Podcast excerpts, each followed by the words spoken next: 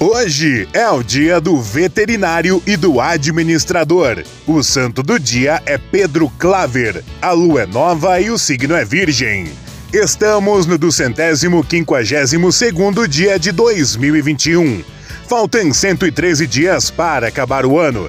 O 9 de setembro na história.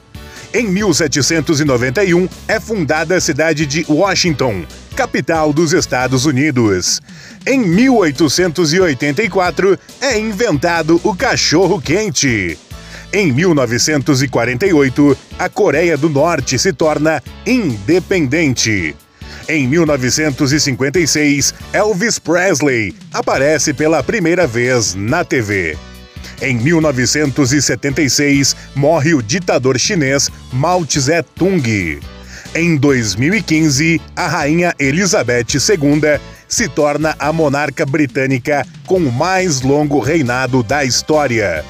Em 2018, morre aos 49 anos Wagner Domingues Costa, cantor brasileiro mais conhecido como Mr. Catra.